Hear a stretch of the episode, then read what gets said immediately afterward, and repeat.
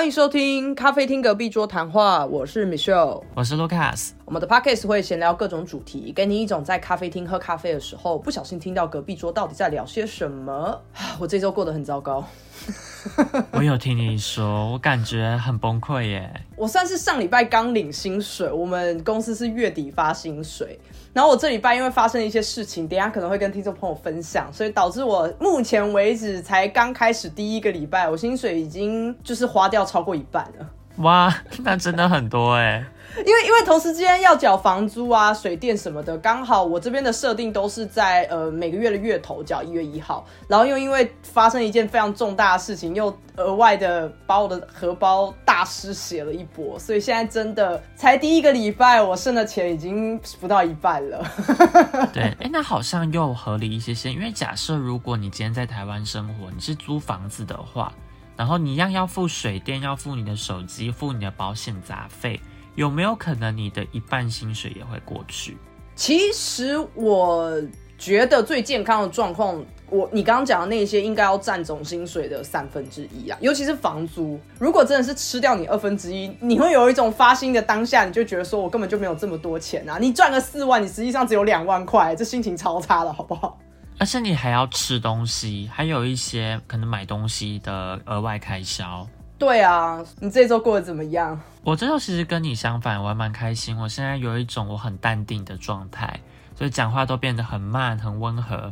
本来也很温和啦，但是我现在就变得更 peace 了。我觉得是因为你还在新工作的摸索期跟适应期，就是什么事情都还很新鲜，然后大家加上大家的人都很好。没错，其实我很知道说我们这个产业就是真的很慢。我会问老板说有没有需要帮助，他也都说嗯还好。你就是去问一下之前的同事，看有什么案子去接下来你要交接的。那整体来说，真的没有什么特别的事情。那我这边今天要讲的所有事情，我会尽量开成一个情境的方式，就是有点像互动性的感觉。我讲一个故事到一个段落的时候，我就会说。遇到这个情境呢，你会做 A 还是做 B 的选择？那可能听众朋友，你们可以跟可以跟着我一起选啦，就是看你在那个状况下你会怎么。你讲到这个，我超喜欢玩这样子的游戏，因为类似像是黑镜之前有出一个影集版的，你可以跟他互动，包括有些电影也是全部的观众一起在电影院里面要投票，拿自己的手机出来选择，刚才说你是支持还是反对的。对，那就赶快进入本周。为什么米歇尔会这么的辛苦呢？我好了，先从比较简单的开始啊。我先讲第一个，来情境题一，我要讲的事情是好一个情境哦。办公室，我跟一个同事，我简简称他为同事 A。同事 A 跟我刚去共同参加了某一个会议，然后这个会议结束后出来，A 同事就跟我抱怨说，那个会议里面的 B 同事。某某事情可能会做的就是某某事情做的不太好，因为我们在那个会议里面一起听了 B 同事的报告。那我其实也认同 A 同事的这个观点，所以我马上就跟 A 同事说：“对啊，我也觉得，因为我觉得 B 应该可以怎么做比较好。”结果在这个时候呢，A 突然马上说：“哦，可是你不要误会啦，我还是觉得 B 同事很棒啦，我很感谢他对这个专案的付出。”OK，问题来了。请问大家觉得这个 A 同事他是不是个婊子？答案 A 是婊子，B 不是婊子，C 呃跟婊子不婊子没有关系，请选择。我会选 A，但是我觉得他可能发现自己讲错话了，然后突然讲说：“哦，你不要误会，因为他怕你去跟 B 同事讲，或是这件事情流出去。”但我觉得这件行为很婊。OK，我懂。因为因为我的我的我的想法也是 A 啊，我也觉得很表。我我有在我的 IG 上面问了大家说，大家觉得这个东西怎么样？当然是我身边的朋友而已，因为我也没有那么红，所以就是真的是我身边的朋友自己作答。那有百分之六十的人觉得很表，百分之三十的人觉得还好，然后有十趴的人觉得说，哎呀，你不用在意啦，就是你太敏感这样子。还好吧，你到敏感。哎，我先说说我很敏感的那位，其实是一个就是大直男个性的一个工程师，然后所以他会回的时候，我也不意外，因为我觉得，对啊，根据我对他的印象，他就是不太在乎这些零碎的事情，他比较专注在自己身上的人啦，所以我我并没有觉得他有在刺激我，我只是觉得说，哦，对了，他的确是会选这个选项的人，没有错。那他有听我们 podcast 吗？没有，你可以跟他推一下。好，我可以跟他推一下。我我下次跟他见面的时候跟他讲一下。好，嗯，有两个人是他们没有做任何选择，但是他们有私讯，哇，人人真的是很认真的，我的朋友们很像在交作业。私讯有回复我说他们觉得这个状况怎么样。好，我有一个呃匿名朋友 A，他说他觉得如果是在我跟他的情境，也就是说那个情况之下只有两个人的话。应该没有那么表，他觉得对方只是怕自己讲话太超过，然后不想要让其他人误会他有在找人一起骂，就是一起讲别人坏话的那个感觉。这就是我刚刚意思啊。对，所以他觉得这没有很表，他只是想要避免说一起讲坏话的情况，就是他原本只是想抱怨，可是他没有想到我会同意了，所以。他才会觉得说哇，再讲下去的话，会不会我会有错误的印象，或者是呃其他人听到的话，这样子对我们不太好，所以他两个都没有选这样子。请问这个人是我们的共同朋友吗？不是，这是我一个非常会交朋友的人，就一个会非常会交朋友的朋友。我觉得他讲的很对。好，那另外一个朋友呢，他也有私讯我，然后他只有回我一句话说，这个人就只是想抱怨，但不想当坏人了。哦，他讲的也很对啊。他有看透，我也蛮同意的。可是我其实当下听到的时候，我的感觉跟你一样，我就觉得说也太表了吧，而且会有一种不是啊，你刚前面不是才要骂人吗？然后我怎么一讲出认同你的想法，你就整个缩回去了，是什么意思？对，其实我觉得你的第二个朋友应该是同意的，他只是没有选择而已。什么意思？你是说他是同意这个？情况很表，还是他是同意？但他没有选择，他用回应来表示他的选择。不不然就是可能我直接定义说这件事情很表，实在是太重了，所以他选不下去。我觉得是很表，应该要这样讲好了。我们都知道，有些时候当一个朋友受伤的时候，如果你要安慰这个朋友，你一定要先花大概至少五分钟的时间，先附和他，安抚他的情绪。然后再来，你可能等他冷静之后，你才跟他说：“哎，可是我觉得你应该可以怎么做。”就是我们在跟朋友抱怨的时候，我们都是会希望得到自己朋友的认同。所以我的想法会觉得我这个 A 同事很表示，因为你都有种来跟我抱怨了，那我为了要展现我是支持你的，而且我并且我也认同嘛，我的确不是为了支持而支持，我的确认同他的想法，所以我马上展现一个支持以后，他竟然马上一副就是你知道好像要甩锅一样说：“哦，没有没有没有没有，我不是这个意思哦，哦我没有，你误会了哦，我觉得他很棒。”我完全理解你，我想要分享我的个人经验，请说。我在德国的时候，有一个同学跟我们一起到德国去做交换。那大部分的学生本来就很熟，像我跟我固定一两个朋友就是绑在一起的。嗯，那每个人都有自己的小圈子。可是那个女生她在大一的时候并没有跟其他的同学太熟，所以她到大二跟我们一起到德国交换时，她开始察觉到她自己是独立一个人的，是孤立的。他打不进去任何的一个圈子，所以他就千方百计的想要设法加入任何一个圈子。但他讲话就让我觉得他很表。举例来讲，有一次我们参加了一个活动，那在场有几个女生就都不做事，她们也不去买东西，因为我们那天是烤肉，不去买鸡肉，也不去买什么东西。然后我们在烤的时候，她们也不帮忙。所以我跟我的朋友就很不爽，因为我们烤完之后，他们是立刻拿去吃，然后我们那时候也很饿，太糟了吧，很糟。我跟我朋友只能吃吐司，然后那些很白目的女生，有公主病女生还讲说，你们为什么有吐司可以吃？因为烤好的肉都被他们拿走了呀，我们就没有肉可以吃啊。等一下。你讲到目前为止，他们已经三层的表了，哎，就第一层不帮忙，OK，算了，我勉强可以理解。有些时候你可能没有注意到大家在忙，我还可以原谅你。对。然后第二层，他们竟然可以直接把别人烤好的东西拿去吃，这已经很问号喽。就是会觉得说，Excuse me，你以为我是你家仆人还是管家？就是你凭什么拿我烤好的东西去吃？我有说我要帮你烤吗？你有问过我吗，小姐？好，这已经第二层，我已经要气死了。然后第三层竟然还是就是那个何不食肉糜啊，晋惠帝，我就只是想吃个吐司，因为我很饿，但是因为肉都被拿走了，所以我跟我朋友只能吃吐司。他们问我，然后后来呢，那一场活动结束之后，我跟我朋友还有那一个女生，就是融入不了任何人的女生，一起在车上搭公车回家的时候，我们一开始就不发一语。那个女生可能知道我们很不爽，她就说：“哎、你看他们那些人真的很过分呢，不来帮忙，然后又把肉吃掉。”那我听到这边的时候，我当然就瞬间炸开，我就毕竟是我心声，我就说，对他们怎么可以这样子呢？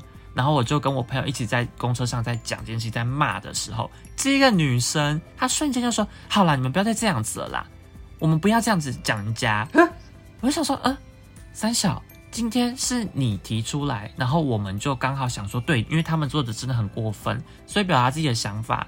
然后结果现在你又来指责我们，好像我们很不大量，好像我们都还要去抓着别人这件小事情，我觉得很不爽诶、我觉得这才是真的表。所以他其实是前面没朋友，然后他想要融入大家，但融入方式错误，然后最后导致他又没有朋友。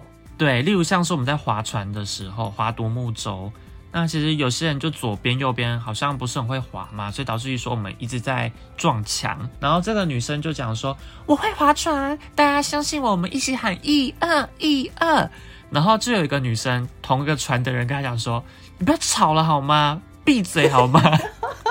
我觉得很爽。我可以理解为什么在那个情境会有人敢跳出来，因为大家很无助，你在船大家。很傻眼，一直撞到，然后他就说：“好，大家加油。”他是把自己当悠悠台的姐姐，是不是？有可能想要鼓励我们，但是我们真的很不爽。我们那天还拍照，然后整个脸是整个垮下来的。哦，完全可以理解。其实我这个 A 同事，我一直都觉得他是，我这样讲好像要一直骂他，因为我一直都觉得他在非常多的情境之下，我真的觉得他很表。可是因为他的表并不是我在台湾认知到的那一种，就是我个人在台湾遇见的表，就是真正的那些绿茶们，都是那种呃，他其实是以为大家都没有发现，可是他一直在害别人，都是大部分是以害别人为出发点的那一些例如，比方说在背后讲闲话，然后这事情变康之后会说啊，我我不知道，我真的不知道会这样哎、那我问你一个问题：如果今天有人他的主管叫他去问一个很智障的问题，这个人他不想去问，但他主管逼着他去问，所以他今天他就终于去问了，但他跟对方讲说：“嗯，我知道这个问题其实很单纯，那也没有问的必要，可是我主管叫我来问你，呃，那你觉得这个行为是很表的吗？我觉得这没有表，这是白目。真的吗？因为今天我跟前员工们见面，嗯然后我们就一致觉得说这件事情好像都会做、欸，没有没有，因为说我觉得他前面补的那两句话会有一点多余。虽然我可以理解那个人要补这两句话的意思，纯粹只是要说我我觉得这个问题很很智障了，但是没办法，因为我主管叫我来问，但是因为我不想要你归纳我跟我主管一样智障，我是一个聪明人，所以我才会先前面补那两句话说，我觉得这两这两个这个问题非常不合理，就我可以理解，可是其实呃我会觉得有点多余啦，因为嗯，谁不知道是因为你主管叫你来问的呢？哦，就是，大家都知道你在工作上就是没办法，一定是主管叫你来问，你才能来问。可是身在当下的时候，一定会觉得说，这这么智障你也要问。对啊，真的是智障，但是就没办法，所以我这个同事呢，我刚解释到一半，他他不是我认知到我前面叙述的那一种绿茶，就是怎么讲，他一发现风向不对的时候，他就会见马上收掉。哦，代表也是心机鬼，有一点就是好，他或许这个状况不是绿茶啦，他比较偏向是嗯墙头草嘛，就是比较对，知道说现在大家想听什么。我我可以再举一个例子，然后这个例子是那种我听到以后，我整个就是眼我在现场，然后我眼眼珠快要掉下来了，因为我会觉得我一辈子都做不到这样你。举例子，好，他不这这不是绿茶的表现，可是这有点拍马屁表现，大家听听看哈。我们一个大会议，呃，二十个人的那一种，然后我们的主管在前面，我们主管在说现在有一个新的专案，然后他在想说大现场的大家谁有办法承接这个专案。想当然大家是很安静的，因为大家手边都非常多的事情。结果呢，呃，我这个主管他就点名了 A 同事跟 A 同事说，嗯，还是 A 同事，你们你们你来试试看好了，你们组应该有办法去处理这个专案吧。然后 A 同事呢，首先我不知道他是抱什么样的心态，总之 A 同事就回主管说，嗯，可是其实我们现在手上的专案已经有点多了，那我想要再问清楚一点，说这个新的专案究竟要做什么。然后主管就说，哦，很简单，很简单，你们就是做这些就好了。主管大概讲了一下，A 同事就是继续提问说：“哦，那这个新专案会怎么样吗？会怎么样吗？还是有可能那样呢？那现在状况是怎么样？我我需要怎么样吗？”问了非常多问题之后呢，主管就回说：“呃，如果你真的没有不想做这个专案的话，也没有关系啦，我还是可以请别人帮忙做这样子。”然后这个时候，A 同事关键来了，大家 A 同事就回说：“哦，你误会我了，主管，我超想做这个专案的，请你千万不要把我。”拿走！我真的很想做，千万千万不要把把它从我这边拿走。我真的要做这个专案，我只是想要先厘清整个的问题之后，我就可以完全掌握进度了。这才多余吧？就是他不是你表面上看到那种他在反讽说哦我超爱的，不不是不是哦，他是认真很用力的跟主管说。我真的要做，千万不要拿走，拜托。我觉得这一句有点怪，千万不要拿走这一句。我其实如果是他，我会讲说，没有对这个案子是有兴趣的，但是我想要知道更多细节，以让我知道行时程的部分，还有可以掌握度可以更高一些些。这个案子我愿意，我愿意去做，但我不会跟他讲说千万不要拿走。哎，啊，这可能是我直翻啦，因为是讲英文的嘛。他说，Please, please don't take away from me。一样啊，就是 Please，我觉得都很怪啊。我觉得好恐怖哦。然后因为我当时也在现场嘛，然后我听到他那边讲这些，就是你刚刚说很怪这几句话的时候，我眼睛都直了，你知道吗？我想说，哇，我一辈子都不可能从我的嘴巴里面讲出这句话，拜托不要从我这边拿走这个专案。我想说，对呀，我一辈子都不会讲这句话。这也我也讲不出，可这也不算绿茶吧？不算，但就算讨厌鬼啊，就是马屁精啦。我会觉得这是马屁精，可是他又不像是去拍你主管的马屁，他只是说我感觉苗头不对了。对，那你可能主管你误会了我的意思，我没有，我其实想做的，但其他搞不好没有，他只是想要让他主管觉得说他是个乖小孩。对对对对，我认同啊，这这就是这个 A 同事的另外一个小故事啊，小小的补充。因为其实我本来没有要讲这件事的，他有太多的事迹了。我觉得以后如果有相关主题，我再分享。这样，只是这件事情真的是让我印象深刻。下次再跟我们分享，可以。这周的话，毕竟才第二周嘛，所以我一直问我老板说需不需要什么协助，然后他就跟我讲说没有。你知道高雄的肉铺吗？我跟你讲过高雄的肉铺吗？我就想说啊，三小肉铺，他就说对。肉铺，然后我又继续跟他说：“哈，肉铺。”又重复两次。为什么这这对话听起来有点智障？对，因为想说工作不是。跟就是案子的部分吗？怎么突然跳肉铺？我以为我哪里耳朵听错，因为毕竟我们是用德文在交谈。嗯，我就是满满头的问号，想为什么突然跟我讲肉铺？然后就突然出示了一个网站给我，德国的人在台湾做了一个肉铺的网站。他跟我解释说，这些起司啊、肉啊、香肠啊、面包啊，都是这些德国人手工亲自做的。哇哦！问我说有没有兴趣一起订？他说：“因为我要订下订东西啊，如果你要的话，你去看一下。那你有订吗？有，我订了一个，就意思意思，完全没有办法 follow 上他的 idea，他的头脑，你知道吗？我本来想说他会跟我讲说，嗯，哪些案子需要去追一下，没有，他就跟我讲没有，然后下一秒跟我讲肉铺，我觉得好跳痛哦。我也觉得，哎，欧洲蛮常见的，就是这一摊是卖肉的，可能是在嗯，怎么讲，一个 mall 里面。”真的会有一摊是专门卖鱼的，有一摊专门卖肉的。你是真的过去跟他说我要两百公克的肉，就是是这样子的点的方式，然后会问你说哦哪边的肉，什么后腿肉什么这类的。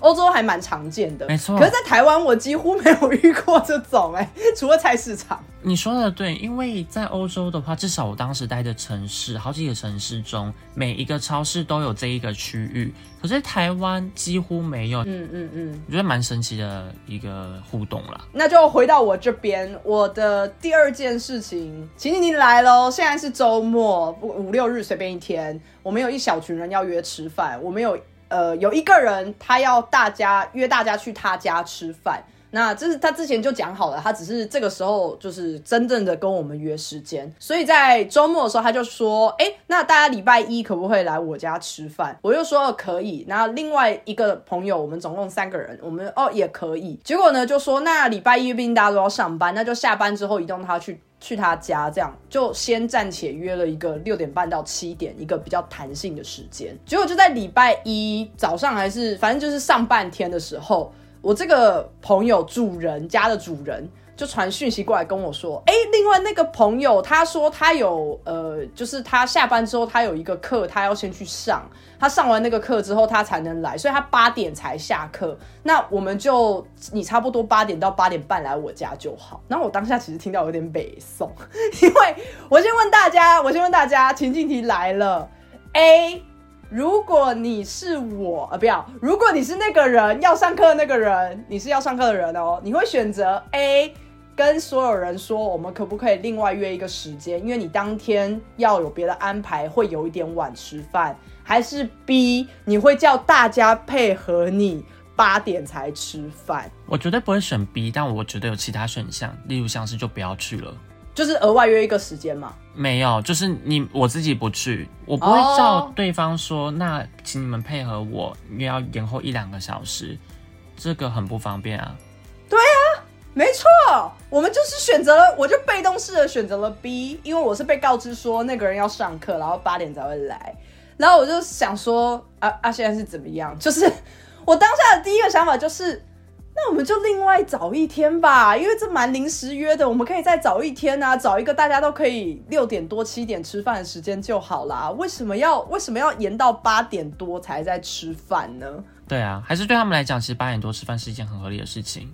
呃，全部都是台湾人，哈，所以是不合理的哦，不合理，对。就如果这里面就是 OK，Lucas 刚刚提到一个非常重要的点，如果你是跟要呃比较习惯晚吃饭文化的人吃饭，呃，这句话好难念。如果你的同群朋友里面有人的文化是比较晚吃饭，比方说像西班牙人或是印度人，可能是九点十点都还在吃晚餐的那一种，那有人会提出这样子的。状况我觉得非常合理，呃，可是通常这种人他会在第一时间就提出来，因为他就会说，呃，六点太早了吧，就是可能在那个时间点他就会讲了。但是我我现在设定的这个状况是我们全部人都是台湾人，也就是说我们大部分吃饭时间是呃可能五点半到七点半这个区间，嗯，所以我就觉得说，不是啊，你八点，而且他是八点才下课，所以他还要移过来都几点了？没错，那我就觉得。为什么？然后可是我也不好说什么，因为毕竟主人都已经觉得没有意见了，他就已经都买好菜，他也要准备就要煮了。我也不好意思说，那你们自己吃，就是感觉很像闹脾气啊。所以我就觉得说算了，我还是有赴约，然后那顿饭还是 OK。我如果是他的话，假设我真的会晚到，我会说 OK，那你一样时间，你们就先吃，我也不吃了。我到你们那边之后，我喝酒就好。哦，OK OK，这个我可以接受。我因为我会讲的很直接，我会讲说你们不要等我吃饭，没有必要等，因为我可能时间跟你们也瞧不拢。但是就是我去喝酒。可我觉得你讲到很关键的点是，你直接说我是去喝酒的，我会处理掉我的晚餐，因为这样我们就可以维持原本的计划了。你你随时加进来都 OK。对啊。可是我不能接受是你告诉我说你们都先吃。啊，我到了以后再吃，可是这是这这在我观念里面，啊我觉得这很怪，因为就很像你在吃菜贝啊。那我们大家都知道这件事情很不好啊，因为你来的时候每一盘都剩一个角一个角一个角，这样很怪。对，而且我们也会有点拍死吧，就会觉得说啊，所以我要吃的很慢，然后让你来的时候还可以加入我们，还是怎么样？但如果他真的说无所谓的话，我觉得你们好像也可以真的无所谓耶。所以，所以是我自己就是顾虑太多，是不是？我觉得不要帮他想太多哎，因为如果他真的都讲说你们吃，那你们就吃啊。我真的不会去帮别人想，因为如果真的假设是我是这个邀请人的话，好了，嗯，然后他跟我说哦我会晚到，那我就会说哦好，那我一样照常时间弄，我不可能为了你然后让大家饿肚子啊。所以后来我们还是照着原本的计划走了，不过呃我们有吃比较慢啊，我们大概是差不多快八点才开饭这样子，然后他来的时候差不多接近八点半。所以，我们算是就我在喝汤了，然后他来了这样子，所以没有到真正的大家在等他的那个状况。只是就是小插曲，我很北宋，就是因为他刚好他家又住比较远，所以他其实是又提早走的。他几乎是一吃完饭以后才坐个十分钟，说啊，我回家要很很久，我先走了，大家拜拜。三小，我想说，所以他到底来干嘛？那我们到底为什么来吃饭呢？你讲到一个重点哦。就是约吃饭这件事情，我刚好最近也遇到，我不知道我朋友会不会觉得我很烦，因为我晚上都要上课，是，所以我如果要跟他们约吃饭，要到我朋友家的话，我就会跟我朋友讲说，那我丢几个时间给你，你看看可以吗？可能像礼拜天晚上、礼拜一晚上，我就会把所有如果我能够调课的晚上都丢给他。那如果假设平日晚上我要连续上三个小时、四个小时，我根本调不开，我就不会把礼拜二或是礼拜三这种丢给他。我不知道他会不会觉得很烦呢？如果你是我朋友，就假设你是要跟我见面那个人，嗯，你会觉得很烦吗？我觉得如果你是事先就已经先跟我说，比方说你是我随便讲一三五晚上有空，然后我只要约到这一三五，你绝对都可以出现，你事后也不会再跟我改时间，我不会觉得你很麻烦。OK，我不会改，因为基本上如果我放在行事历上了，我没有再改的。唯一一个比较尴尬的状况，很可能是说，假设你有的时间跟我有的时间永远都没有办法对在一起的时候，可能到了一个时间点，我可能会有一点生气。就比方说。我的时间假设都是周末，因为我可能平日要上班。那可能你的时间假设啦都是平日，然后你可能周末是排满的课程或什么之类的，然后你也几乎不能调课周末的课。那我到一个时间点，我就会我就会北宋会觉得说，不是大部分人明明都是周末有空啊，为什么就你完全调不开？可是实际上这件事情也没有一个绝对，就是每个人状况本来就不一样嘛。只是我我的角度的话，会觉得到一个时间点我会不爽啦。可是，如果是讲好定好都不会改的话，我不会不爽。好，那还好，因为如果时间一直改来改去的话，的确很有资格不爽啊，或者说完全瞧不出来。假设一个月，然后发现说哦，可能要约到一个月后，或是两个月后，我也会不爽哎。我觉得如果要先约到两个月后，我觉得太扯了。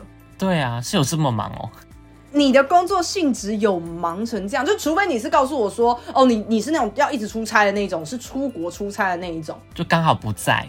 那我可能可以理解，可是如果你是，比方说，呃，什么哦，可是我我周末都要跟我男朋友在一起，都要跟我女朋友在一起，然后我我就会觉得不行不行，这个我不行。这理由太不行了啦！但如果假设是因为六月我生日，嗯，很多人要跟我吃饭，然后平日我又没办法，变成说假设哦，可能要约两三个礼拜之后，这种情况下刚好在卡在生日月，是可以接受的吗？我会觉得时间可以，大家都可以，这样就好了。重点是吃饭啊，而且就算是真的是要过生日好了，我自己也觉得早过或晚过也都 OK。我不会有那种说什么晚过会会什么折寿还是什么的那种很老一的老一辈的想法，我我也不 care。科普小知识，我不知道是不是整个欧洲一样，我只知道德国区德语区是，如果今天德国人生日的话，你。不可以提早祝他生日快乐，这个是禁忌哦，因为这件事情会带给他不幸。好，学到了，就是当天不会错啦，大家不要提，大家大家就是当天，好不好？想办法当天 那天绝对当天跟事后，在德国是事后是很 OK 的，尽管你晚了一个月。我遇到的几乎也是事后都 OK，就是你就算说啊不好意思，就是晚了一点，可是对方一定会接受。就是心意嘛，有收到了啊。对对对，哎，你刚刚讲那个约约的那个事情，我其实我要小小的补充一个，但是这是我比较偏我个人，因为我我长期是住在另外一个地方嘛，我不住台湾，对，所以我每一年可以回台湾的时间非常的有限，然后我每次都会尽量把我所有要见面的朋友约在那个区间内。但我想请问，你的清单上有很多人吗？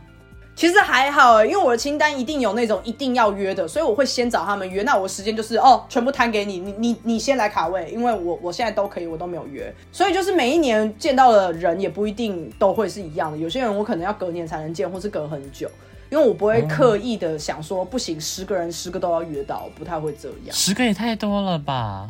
好像一定有超过十个啊。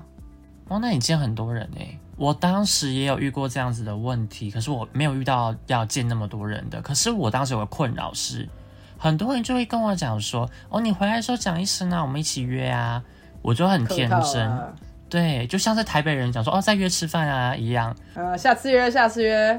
对，我就回来之后，我就传讯给他们讲说：“我回来喽。”然后结果没有人要跟我见见面，也都没有哎，好可怜，为什么有点可怜？我觉得超可怜，而且重点是很瞎的是，我国中同学本来说要约吃饭，结果到当天晚上，我跟我妈讲说，哦，我今天晚上有事要跟国中同学吃饭，结果我都要出门的时候，我才知道说原来他们取消了，而且他们都没有跟我讲。哎，他太没礼貌了吧？我觉得很傻眼哎，完全没有办法继续做朋友了。对，后来我有跟他们见过一次面，就在这件事情之后，因为隔了好几年，我真的不知道跟他们讲什么，因为我觉得好像隔得有点远了，再加上有这个事件留在我的心里，我觉得有点疙瘩啦。嗯，我我没有办法接受这么没礼貌的人，你好歹知会一声吧。对啊，而且还是我问哎，好像我印象中是我问他们说要吃饭了，那我现在还是约约那一家吗？然后他们才跟我讲说，哎，你不知道吗？已经取消了。我自己比较不能接受的是，我几乎约不到时间的朋友，就是我在非常早的顺位就问了，我是那种，因为大家一定会一开始就会想约周末嘛，大部分的人，那我可以理解，可是周末就是那么几个，因为我可能回去三周的话，周末就六个，又要给家人。对，我又要留一天，可能留一天，然后至少你要留个两三两餐给家人吧。这个周末四餐的话，午餐跟晚餐的话，你要留两餐给家人吧。所以其实周末已经非常有限的状况之下，我开给你，然后你选，那我觉得 OK。甚至有些时候，你可能周末真的不行，我甚至开放礼拜五的晚上，然后我会愿意请假去跟你吃饭。我我觉得我已经开出了我所有的时间给你了，可是我每一年都会遇到不同的人跟我说。哎，我不行哦，我接下来要到下一个月了。然后我就想说，不好意思，我我一年才回来一次，哎，就是而且他甚至开那时候，我直接跟他说，哎，那个时间呢，我飞回去了，我走了。他说，哦，可是哦，我这个月真的不行，我就会自动的导出那个结论，叫做你根本没有要跟我当朋友，还是其实他们不在台北？你有问他们吗？搞不好他们不在台北，那真的不行啊。我 OK，你有种跟我约台中，我去啊。台北那么台湾那么小。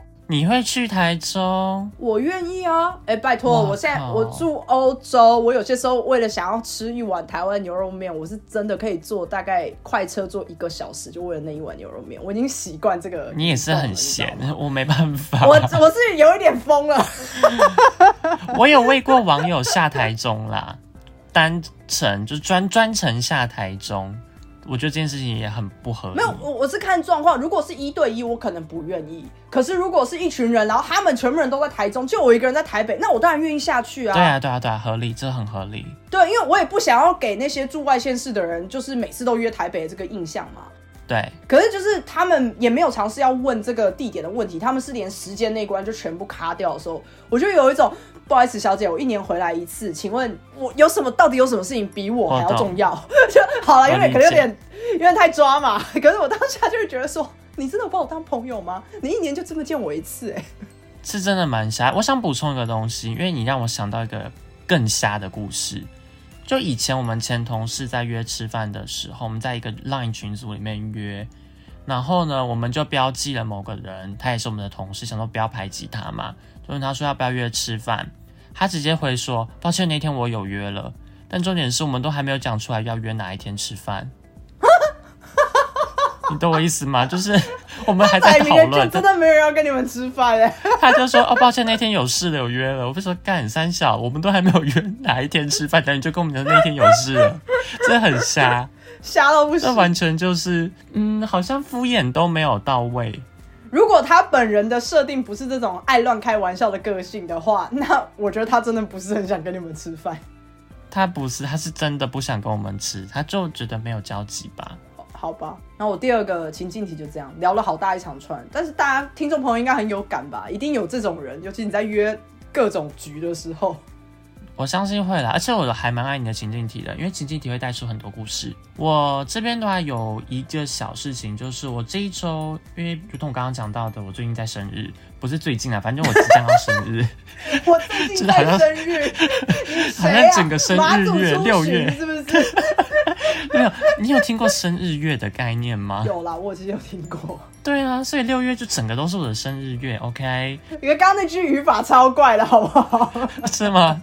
哎，我有个学生，他听了我的 podcast 了，然后他就常常讲说，我觉得你的有一些语句真的很怪，像是我要去一个大旅游，他就说不会有人这样讲话，他说这个完全是德文。就是他觉得说我会把德文翻译成中文，然后再把这些单词填空进来。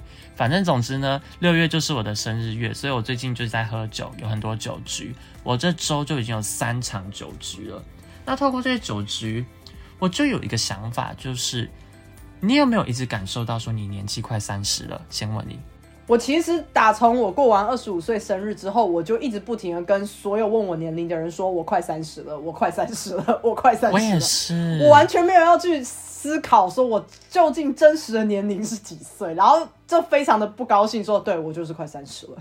好，那第二个问题，你有没有常常忘记说，其实你现在大概二七二八岁，别人问你年龄的时候，你会愣住，你可能会讲说我现在三十，你有吗？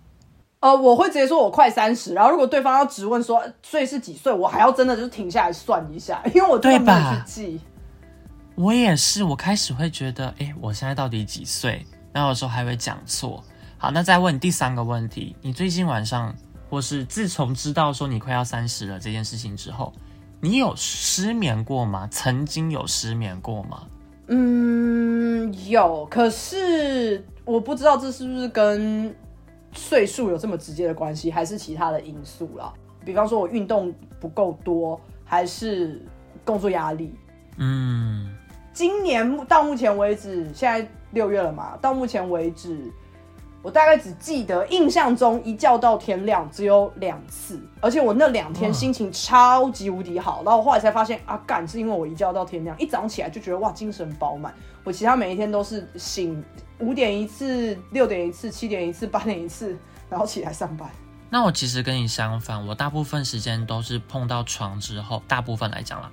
一上去就很快就睡着，可是我中间不会醒来，我再次醒来的时候就是早上了，就是闹钟叫我起来的时候。大部分，可是我发现我有时候会因为一些焦虑而失眠，我会想说，哇，我我已经要三十了，怎么办？我开始会有这些问题产生。我我会有这类的问题，但跟年纪其实都不是直接的关系，就是我会有一直不停的在思考，我现在要追求的东西是什么，我还想追求的是什么？对。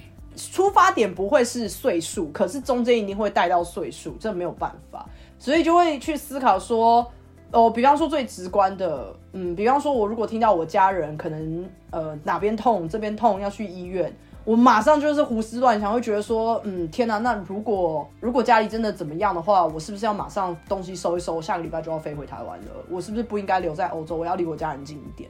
其实有些时候夜深人静，不小心把这种很负面的事情想得太深入的时候，大失眠，而且会很恐怖。有些时候甚至会哭的那一种，这都不能。我相信，但是因为这些事情又是很真的、很现实，有可能会发生的，所以才会。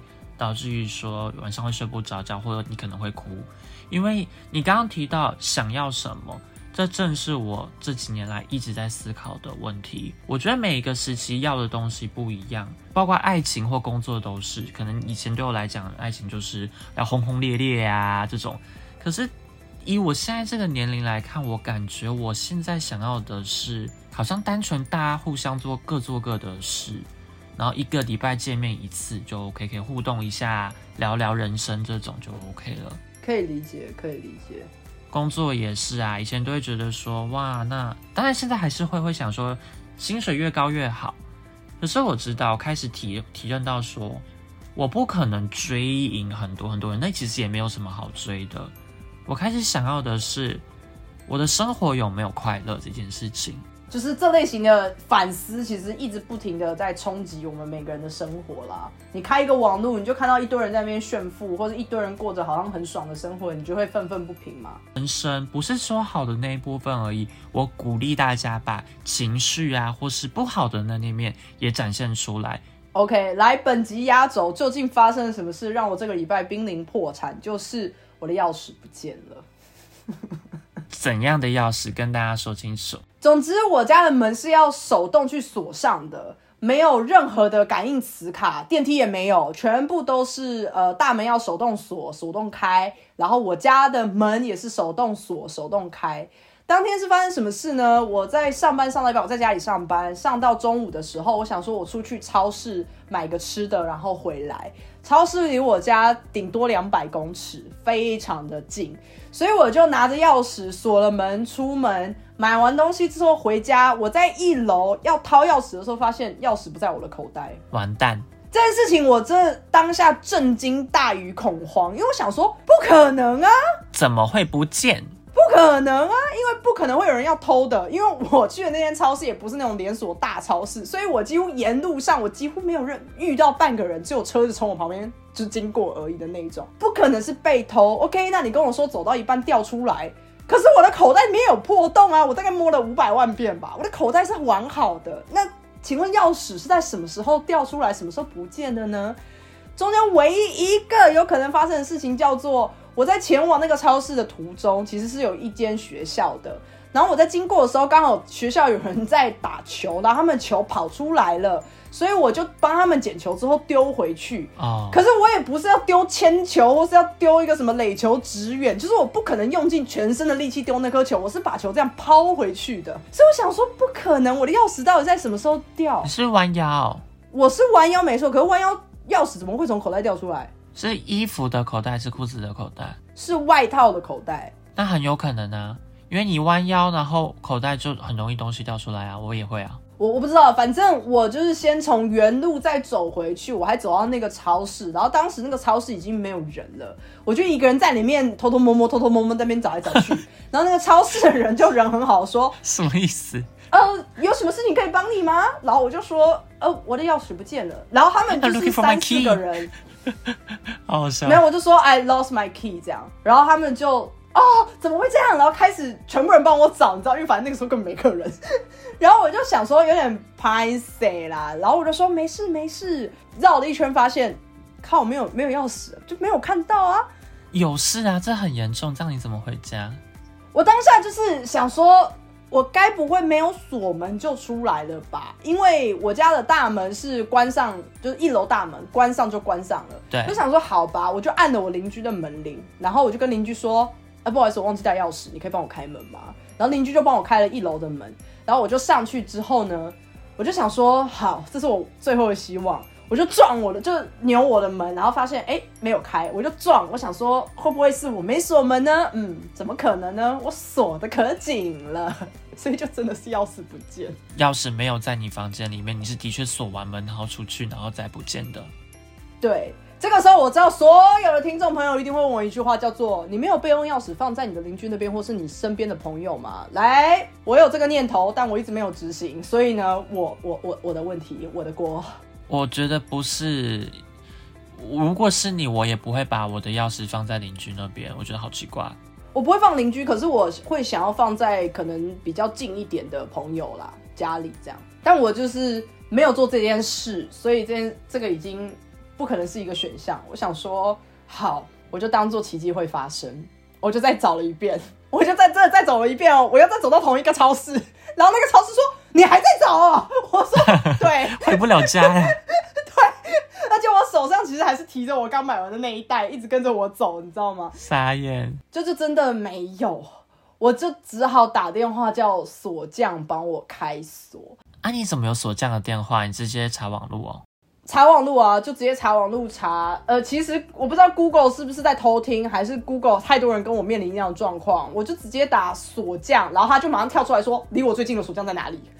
第一行，我就好像按搜寻这样子，所以我就成功的联络到一个锁匠。可是我中间其实非常焦虑，因为焦虑的第一个点是我的手机当时其实没有很有电，我剩大概三十几趴的电，因为我只是出门买个东西呀，我又不是要干嘛，所以我没有把电充饱什么的。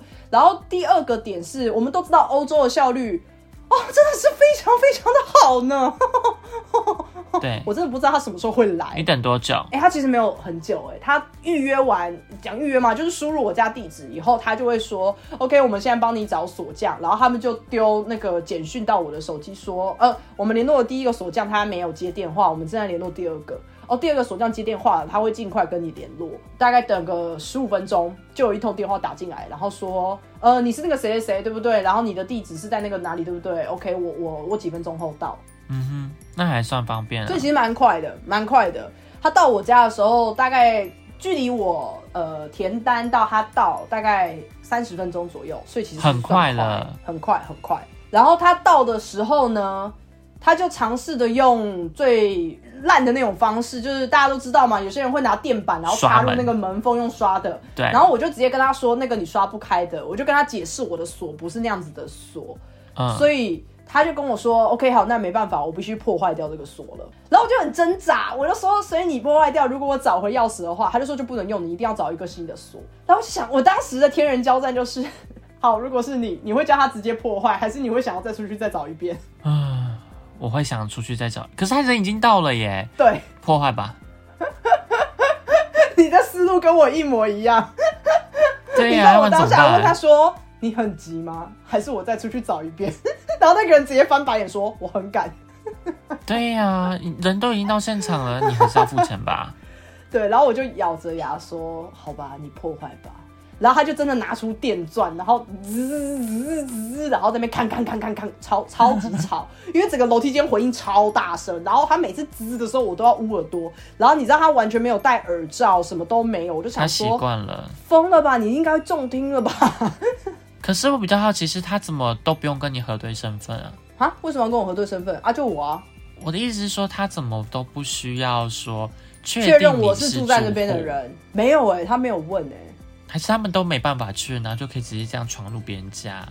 其实也没有吧，因为我打电话的时候是我输入地址的、啊，然后他打电话来，他也确认我是那个人啊。我的意我知道啊，但我的意思是说，那如果今天假设我并不是住在那边，然后我输入地址，然后我一样留你的电话，那我要怎么开门让他进来？我可以说我一楼的门也没有钥匙呀，所以请他就是都要破坏啊。不可能啦，那他他他一定不会破坏一楼的门，因为这样管委会一定会有问题啊。哦，也是啦，或者说一楼假装是邻居，按门铃，然后跟邻居说，对啦，这当然可以啦，可是有必要吗？就是你要小偷要当成这样是不是？他破坏一次很贵耶，他只是帮我破坏那个锁要台币三千五哎。还可以啦。我以为不，我以为你是超级超级超级超级多钱，呃，那只是破坏锁而已，我还没讲后面装一个新的 对还要装新的啊。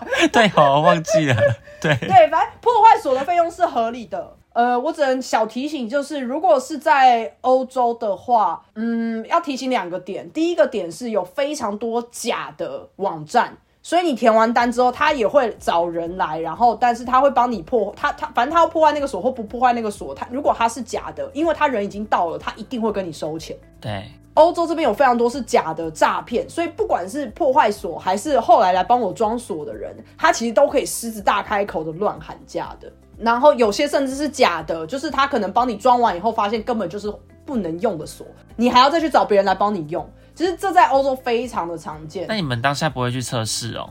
就有点离题啦，因为我的故事还没讲完，有点离题。我甚至有一个当地的同事，他完全是当地人哦，土生土长，而且他已经当爸爸了哦。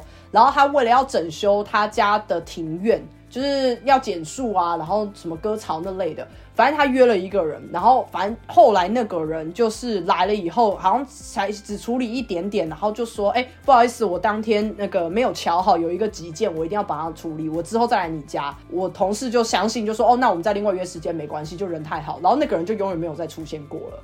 然后他已经收了他全部的钱，那一趟他付了两千欧，六万块台币。很不 OK。就是我只是说，就是在欧洲，我不知道美国，但在欧洲这件事情层出不穷，所以大家真的要很小心。如果你是住欧洲，或是如果你有一天有这些需求的话，真的要很小心啦。你像刚刚提到说钥匙不见这件事情很可怕，我要提醒，因为之前在 Podcast 有讲过，德国钥匙的话是，如果你一只不见的话，是整栋的人都要跟着一起换钥匙，所以那个费用会更可怕，是几十万在跑的，大家要注意。所以呢，这个人破坏完我的锁之后，我就问他说：“那你可以帮我装新的锁吗？”他就说他身上是没有材料的，然后我的锁很老旧，所以如果我要请他来帮忙装的话，可以，就一样打电话给他们的公司，然后跟他们公司说我要装，那他们会先叫货，那可能要等个两三天，货到了以后他就会来装。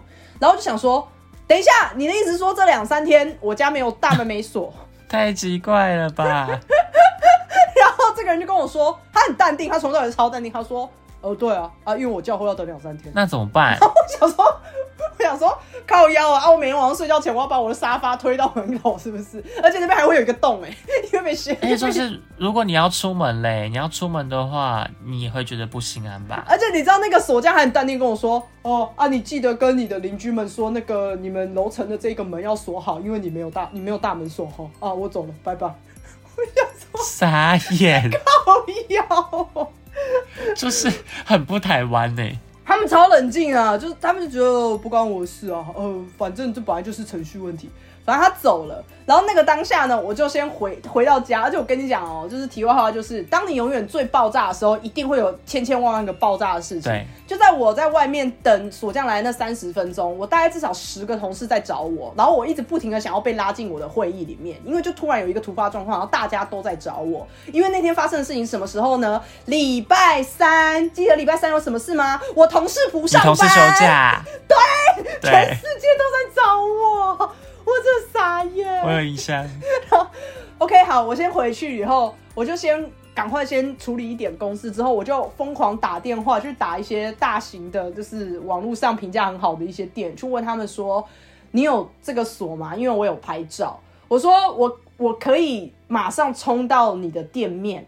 然后我给你看照片，如果你有货的话，你可以今天晚上来帮我换嘛。可是通常你如果是晚上叫他们来换锁，都要加钱的，一定贵到爆，额外加成啊，贵到不行。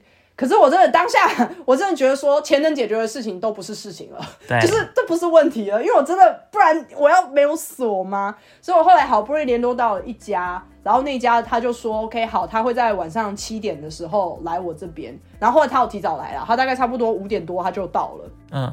所以不用加成呢？呃，没有加成，可是他就帮我处理完那个锁。那欧洲你叫这些工人到你家，基本上要付的费用有几个？第一个材料费，这当然；第二个他来到你这边的交通费，对，你没听错，交通费是你要出的。第三个，啊，停车费，如果他在你家待太久，他要付他车的车钱，你要出。其实就是一切所有衍生的费用啦。然后第四个当然就是呃。怎么讲？就是那个 service cost，就是他的工钱。对。然后他的工钱结束之后，然后再就是税，税全部加上去。所以呢，你总共要吐超大一笔钱，超级贵。我跟你讲，我看到那个账单的时候，我当下就会觉得说，谁在告诉我台湾最美的风景不是人，我一定会打他。台湾真的很棒，不会遇到诈，几乎不会遇到诈骗。你只要经过是朋友推荐，你几乎不会遇到诈骗。第一个，对，第二个，他真的只会跟你收他的工钱跟那个零件钱，顶多这样。然后我当下看到那个账单呢，呃，就是大概是原本材料费的二点五倍。如果我知道怎么换锁的话，我自己去买那个锁，我是省很多钱的。就学起来好了。最后一个情境题来了。好，这个时候这个工人跟我说：“哎，我我我先随便假设哦，因为我就是快破产。”他跟我说：“这是你的账单，我可以算给你听，就是我刚刚讲的那些费用全部加起来，我我随便举例的数字哦。来，一个这个账单加上这些所有的服务费跟各种税的话，你要交五千块台币，五千块台币。可是呢，如果你会愿意有现金，你现在给我现金的话。”我只算你三千块，然后我会回报我公司说你取消了这个订单，你会不会接受？所以代表说他想要赚这个钱呢？对他想直接把现金塞进口袋里面。对啊，他又不用抽给公司了。而且而且我不知道他是因为他有公司，所以我不知道他是跟公司是领死薪水的呢，还是他是论件计酬的呢，还是怎么样？应该有底薪再往上加。对他来说，我只要 cover 掉。材料费跟他的工钱就好了，我刚其他讲的那些全部都不要。然后他说这样子愿不愿意接受？来，如果是你，要不要五千变三千？其实我会想这件事情有没有保障？诶，如果我真的给他三千块的话，会不会到时候我被额外的收钱？我会担心这件事情。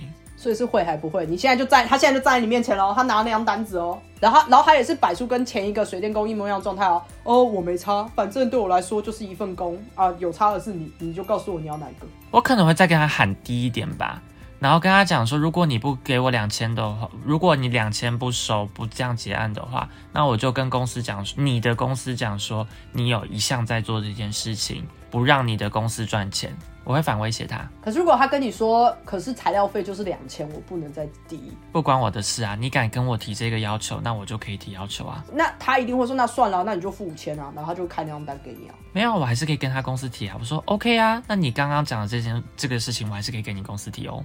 可没有证据啊，因为他的单子上面是写正常。对，我可能会付三千，但我觉得他的公司应该知道这件事情。我当下其实跟你一样是充满天人交战的，可是我并没有那个威胁他的选项啊，我我我太俗辣了，我我不行。我当下只是觉得说，天啊，真的是差很多的钱呢，一个是三千，一个是五千，就是就六折的那个概念嘛。对。然后我就想说，我最后还是选择了当一个正直的 俗辣，就是我就说三千吗？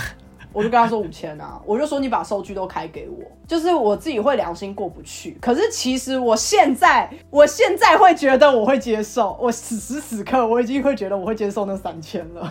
只是我会担心的，真的是如果你今天缴了三千，然后他回去跟公司讲说你没有付钱的话，他会跟你额外 charge 那五千，但你反而亏。我反而担心的是这个点。哦，这也有可能，的确，就是假设他已经跟我收了现金，结果他回去之后呢，我收到，比方说公司寄来的 email 说，哎，你今天的工钱还好吗？那请你付费。这是我唯一第一个想到的担心啊，但我其实觉得不不管哪样，我应该还是会跟他的公司检举哦。哦，我是没有检举啊，但我那个时候我就付完钱以后他也走了，只是我当下有点惊魂未定，然后我就马上跟我的同事们讲这件事。然后我同事们当然是安慰我说，现在一切都没有问题，他也不是诈骗，那就算了，就我就当做就这样过了。可是他们都可以理解。那当然，我有一些就是比较，比方说在玩投资的一些同事，他们就说当然付三千啊，我管他的，就是他们就想说，反正你的锁没问题啊，就就这样啊，就他们的想法是这样。然后我隔天也跟其他同事在讲这件事，因为其实当下很多同事都知道我发生这个状况，因为我那个会议我全部都没有去开嘛。是，他们如果是我，他们也不会接受。他们唯一接受是他们呃跟这个人有交情，就如果这个人来第二次，他们就会接受了。有什么差？没有，就他们举的例子是说，他们当时需要重刷油漆，然后刷油漆不能一次刷完，要刷三次。所以他们第一次是就是付给他公司，然后第二次跟第三次的时候，他们是直接就是用这种方式直接付给那个刷油漆的人。他们说，因为他们相信这个刷油漆的人会把他的工作做好，那就 OK 啊，那你开心我也开心，我就给你直接给你钱这样。他们说，可是他们觉得不会在第一次的时候就直接给对方，呃，就是私下的这些交易这样。所以其实我很多其他的女性同事啊，女性同事居多，都跟我说，不要不要不要接受这种。不要接受这种，你要你要保护你自己，就是他们的想法都是这样。我可以理解啦，因为其实你讲到这个，让我想到我好像曾经做过类似的事情，只是我是合法的。那时候我在平台上面授课，然后我就有跟学生讲说，因为平台这边要抽太多服务费，那如果你愿意跟我一对一的话，我一样给你跟平台上面一样的费用。这个要小心的，应该就只有，嗯，比方说不要被平台发现。是还好，你其实钥匙不见，我这周钥匙也不见，还是上周啊？应该是上周钥匙不见。那你有找回来吗？有，但是很好笑的是，我把钥匙放在早餐店，然后早餐店老板还想说是哪一个小孩子回不了家了。好了，很可爱啊。其实如果是放在一个明确的地点，大部分的人收到都会把它收下来，之后去找都会找回来。就是像我这种应该是掉在路上的，就完全不行了。对啊，对，好。这周聊了很长，今天聊的内容应该都是大家会遇到的事情，所以可能听了会很有共鸣吧。就欢迎大家来跟我们分享，你有没有遇过更扯的？下礼拜见喽，拜拜，拜拜。